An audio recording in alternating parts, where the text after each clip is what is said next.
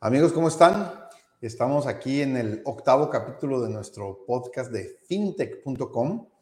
Vamos a tocar un tema interesante el día de hoy. Recuerden que una de las funciones básicas de nuestra plataforma, de nuestra comunidad fintech, es la de ayudarles a protegerse, la de ayudarles a prevenir eh, fraudes o robos materialmente que puede haber cuando estamos explorando opciones para invertir, para eh, generar utilidades, para eh, lograr tener mejores condiciones económicas, que bueno, es, es una eh, muy legítima aspiración que todos los seres humanos tenemos y que desgraciadamente, precisamente por eso, por ser común, porque a todos nos interesa y porque normalmente, normalmente el ser humano promedio tiene menos información de la que debería respecto a los temas financieros, pues muchas personas han encontrado en, este tipo de enfoques un pues una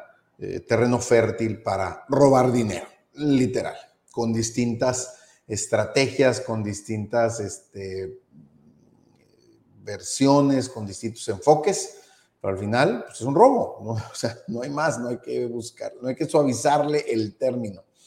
Y fíjense que hoy, eh, que quería hablar de esto, me encontré en internet un artículo interesante eh, de esta empresa Kaspersky, que creo que más bien se dedica al, software de antivirus o cosas así, pero bueno, el chiste es que aquí este, encontramos un, texto interesante y pues a mí me, me llamó la atención y me parece que nos ayuda como guía para este capítulo octavo de nuestro podcast intec.com. Recuerden, pueden ponerle en las aplicaciones de podcast, en las plataformas que vaya un poco más de velocidad al podcast. Yo lo hago en muchos porque a veces cuando uno está grabando eh, te alentas y pierdes tiempo y cuando le pones una velocidad más rápida, escuchas con, sin perder, eh, digamos, la capacidad de entender el podcast, pero va mucho más rápido y, se convierte en una cápsula más eficiente. Bueno, vamos a tratar de que no se nos haga demasiado largo el, podcast, ya llevamos dos minutos en la introducción. Bueno,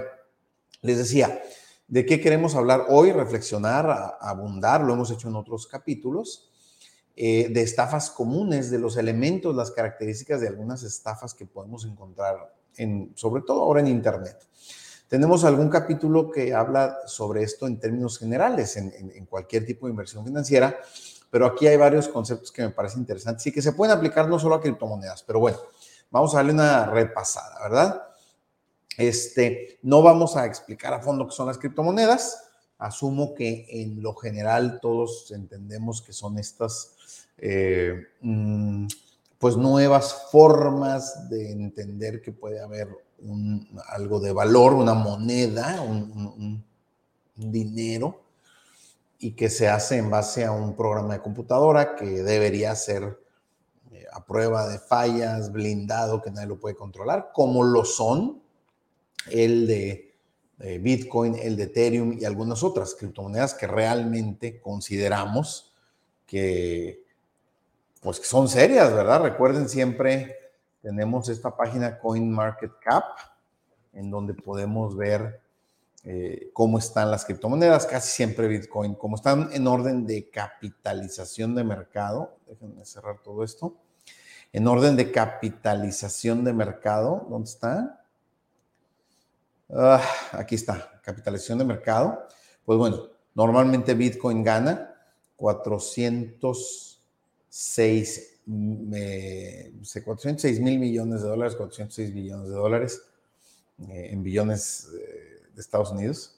Y luego Ethereum, Tether, eh, USD Coin, etc. Pero aquí, pues ya se imaginarán, por aquí creo que dice cuántas hay registradas y son miles y miles y miles, ¿no? Luego, vemos este, un, resumen. Entonces, son las criptomonedas. Y aquí eh, Kaspersky nos comparte algunos temas importantes. En primer lugar, tener cuidado eh, que las invitaciones que recibamos vengan de, que no vengan de sitios falsos, ¿verdad?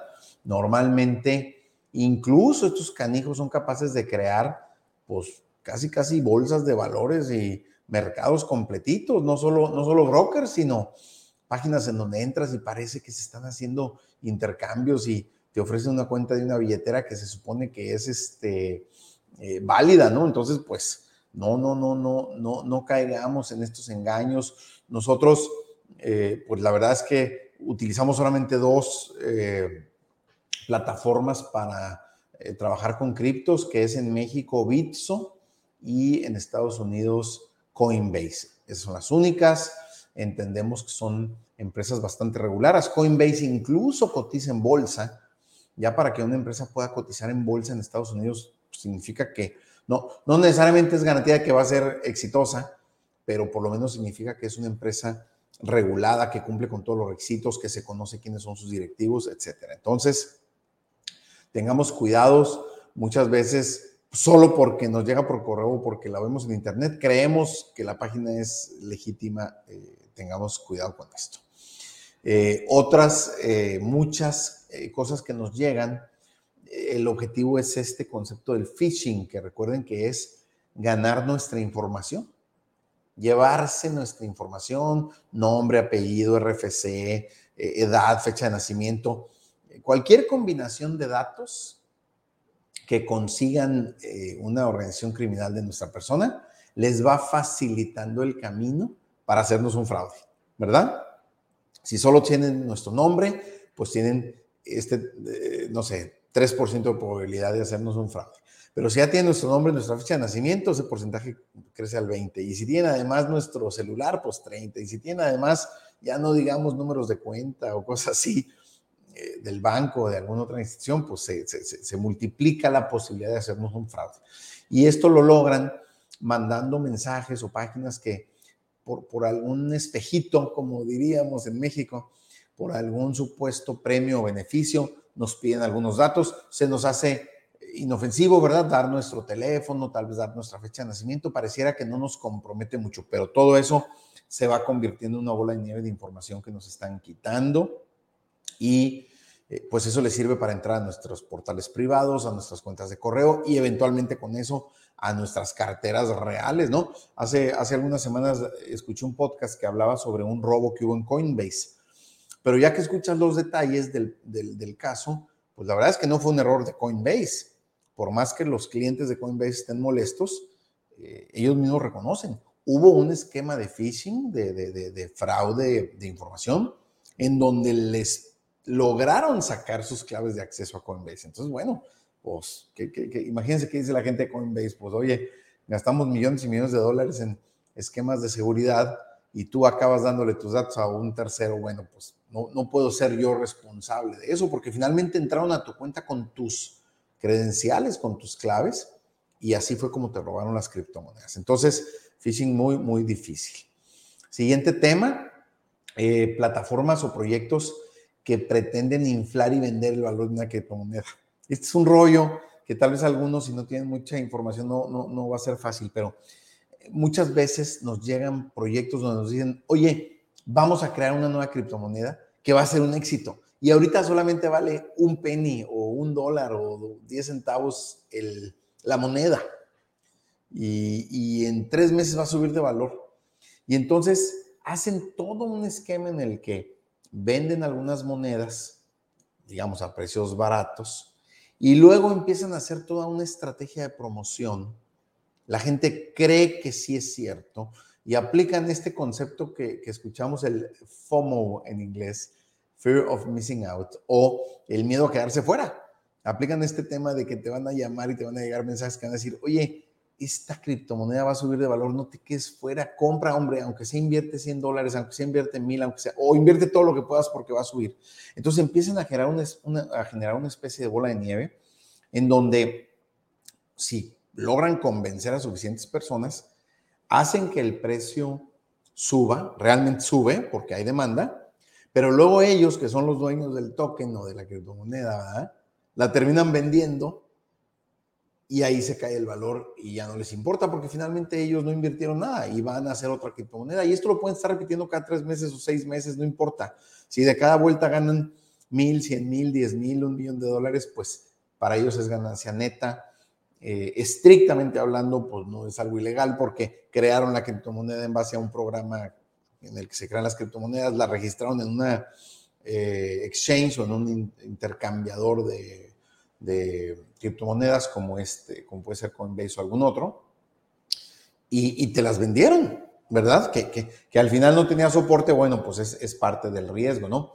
Esto de los intercambiadores o exchanges, quiero decirles que aunque hay, eh, pues, no sé, miles de criptomonedas, si ustedes entran a una plataforma como Coinbase, por ejemplo, eh, se van a dar cuenta, oye, pues nada más eh, te compramos y vendemos de estas 20 criptomonedas. Y tú dirás, oye, pero si hay miles, fíjense aquí, nomás buscando así rápido en Google, no hay una sola, no hay una sola cifra, pero fíjense aquí, eh, dice que al día de hoy pudiera haber más de 10 mil criptomonedas en todo el mundo. Entonces, imagínense eh, el riesgo de fraudes que hay en 10 mil. Por eso yo recomiendo solamente, si vas a invertir, si quieres correr ese riesgo, solamente hazlo en monedas que estén medianamente reconocidas y que puedas encontrar en, intercambiadores o exchanges o plataformas como Coinbase, Bitso eh, la que tú quieras, pero ten cuidado, tienen que ser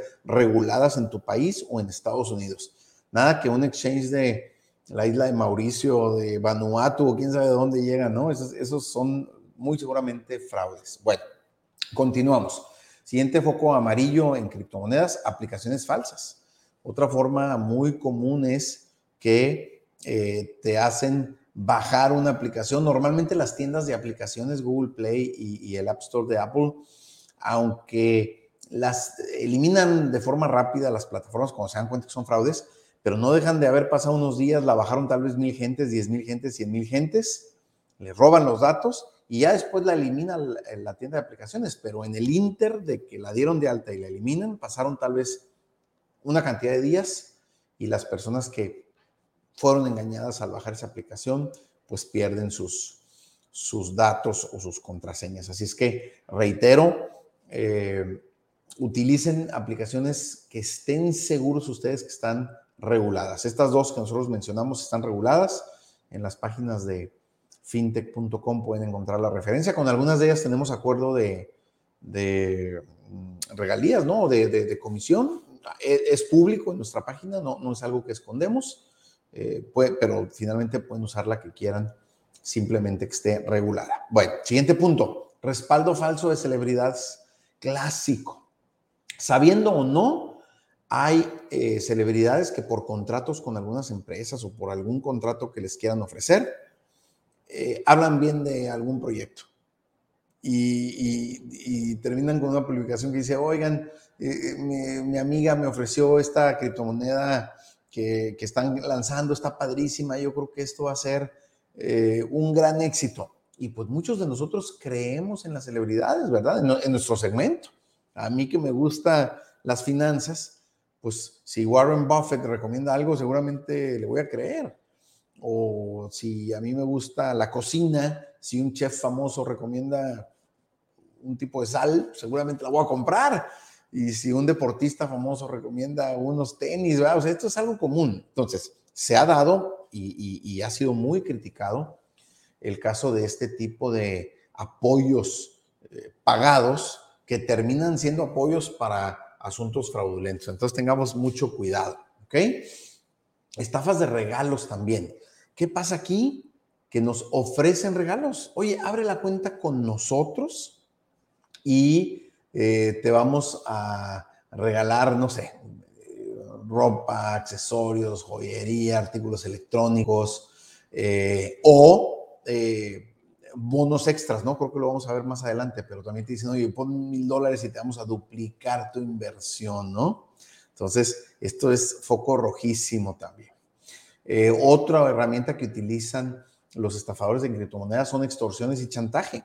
¿A cuántos nos han llegado correos que dicen, eh, tengo tus claves? A veces a mí mismo me han mandado mis passwords reales, fíjate, o sea, sí hay un problema aquí y te dicen, Entré y bajé todas las fotos pornográficas que tienes, ya sabes con quién. ¿Ah? Y bueno, pues evidentemente quienes estamos tranquilos y seguros de que no tenemos problemas de ese tipo, pues borramos el correo y tal vez cambiamos nuestro password cuando sí llega un password que realmente nos, nos hackearon. Pero muchas personas, sea verdad o no, acaban diciendo, bueno, sea verdad o no, mejor voy a pagarles y normalmente te dicen en el correo, manda 100 eh, dólares de Bitcoin a esta dirección y, y no te vamos a hacer público tu contenido. El 99% no es cierto, no tiene nada que te pueda comprometer. Lo tengas o no lo tengas, la verdad es que fíjense lo que significa. Si ellos mandan un millón de correos y mil personas caen, ya ganaron. Y mil personas de un millón, pues en proporción no es tanto, ¿no? Entonces ellos, apuestan al volumen, a la masificación del, fraude, y pues los que caigan cayeron, ¿verdad? Así es que eh, hay que tener mucho cuidado con estas eh, eh, amenazas de extorsión. Voy a, voy a avanzar con dos temas más para terminar esta primera parte. Para variar, vamos a tener que hacer dos o tres partes de este tema que está bien interesante. Estafas de minería en la nube. También, amigos, eh, la minería es el concepto, es, la herramienta que se utiliza para crear criptomonedas. Y hay procesos de minería muy establecidos, como el de Bitcoin, legítimos.